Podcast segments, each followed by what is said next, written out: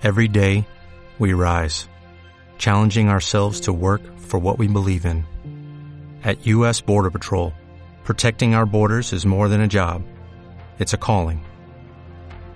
Agents answer the call, working together to keep our country and communities safe. If you are ready for a new mission, join U.S. Border Patrol and go beyond. Learn more at cbp.gov/careers. Hola, muy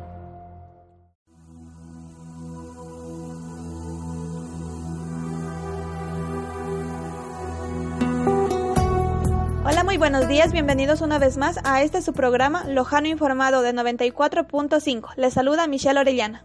Hoy hablaremos de un tema muy importante que está aquejando a las familias de nuestra sociedad y se trata de las familias disfuncionales. Y para ello tendremos a una invitada muy especial que despejará todas nuestras inquietudes. Y bueno, para aclarar más este tema tengo el agrado de presentarles a la señorita Verónica San Martín, quien nos acompañará vía telefónica y responderá a las preguntas más importantes acerca de este tema. Adelante, doctora. Doctora, según sus estudios, ¿cuál cree usted que es el origen de una familia disfuncional? Cada familia disfuncional tiene un determinado origen que van desde un recuerdo que puede generar rencor y rabia hasta un origen un poco más allegado a la medicina como son los desórdenes mentales. ¿Me puede explicar cuáles son las características de una familia disfuncional? Bueno, existen muchas características, pero las más comunes son las familias con niños cuyos padres son deficientes en algunos casos. Los padres sufren algún tipo de enfermedad mental que puede limitar su capacidad. Otras características es cuando los padres anteponen sus necesidades por encima de las de sus hijos. Y en cambio hay otros padres de familia que tienden a asfixiar a sus hijos con esto quiero decir que no permiten que su hijo asuma ningún tipo de responsabilidad y por consiguiente la consecuencia de sus actos. La adicción es otra característica. Por ejemplo, las familias alcohólicas tienden a ser caóticas e imprescindibles. Doctora, ¿cuántos tipos de familia disfuncional existen? Las familias disfuncionales hasta la actualidad se dividen en dos grupos que son de acuerdo a los patrones de relación del mundo exterior y por clasificación genérica de las familias disfuncionales. En la primera encaja todo lo que tiene que ver problemas sociales que diariamente se ven en una colectividad y en la segunda abarca todo lo que tiene que ver con trastornos de la mente. Con todo lo hablado anteriormente, ¿el entorno familiar puede mejorar o empeorar el desarrollo correcto de los niños? El entorno familiar en el que se desarrolla un niño tiene mucho que ver con lo que éste sea de adulto, ya que este puede ser de gran ayuda para el desarrollo de una persona, así como también para destruir su autoestima. Y al hacer eso estaremos derrumbando todas las expectativas con las que sueña llegar a cumplir una persona. ¿Usted cree que el crecer dentro de una familia disfuncional determina el tipo de vida que puede llegar a tener una persona? Si un niño crece dentro de una familia donde no recibe amor, cariño, apoyo, en donde no es escuchado y sus necesidades son ignoradas, este en su adultez inconscientemente dará a la sociedad y a sus hijos el mismo trato que él recibió. ¿Qué consecuencias puede llegar a tener un individuo en su autoestima tras haber sufrido algún tipo de problema dentro de su familia?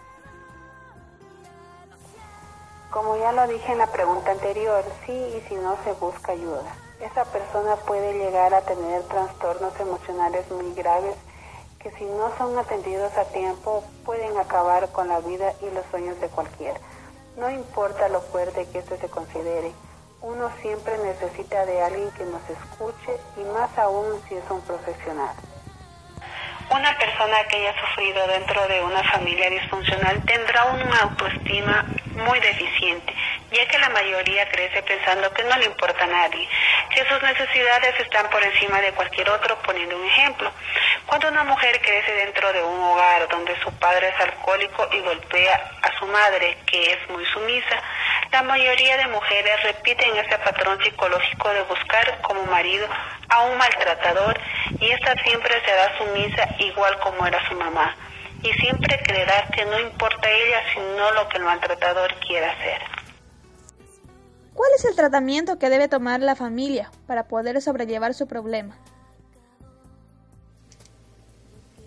Existen muchos tratamientos dependiendo de qué tipo de familia sea. Por ejemplo, si es una familia que sufre de adicciones, lo primero que se deberá hacer es poner a salvo a los niños en caso de haber.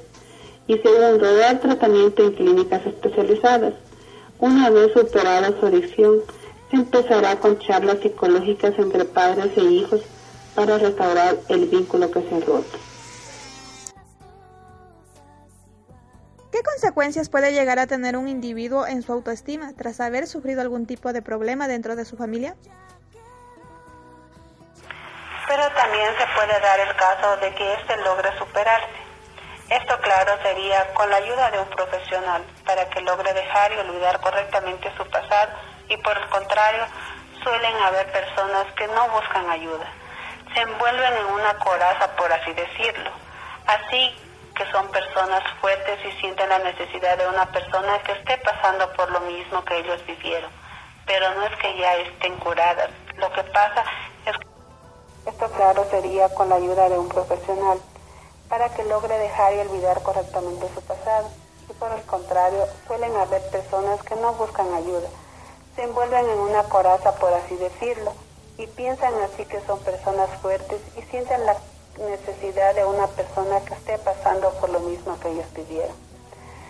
Pero no es que ya estén curadas. Lo que pasa es que aún guardan en su subconsciente ese miedo, ese rencor y rabia y los hace actuar de la manera que ellos hubieran querido actuar cuando eran violentados o maltratados.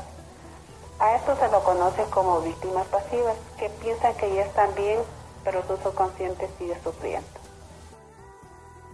Esto fue todo por el día de hoy. Les agradezco infinitamente su sintonía. Hasta pronto.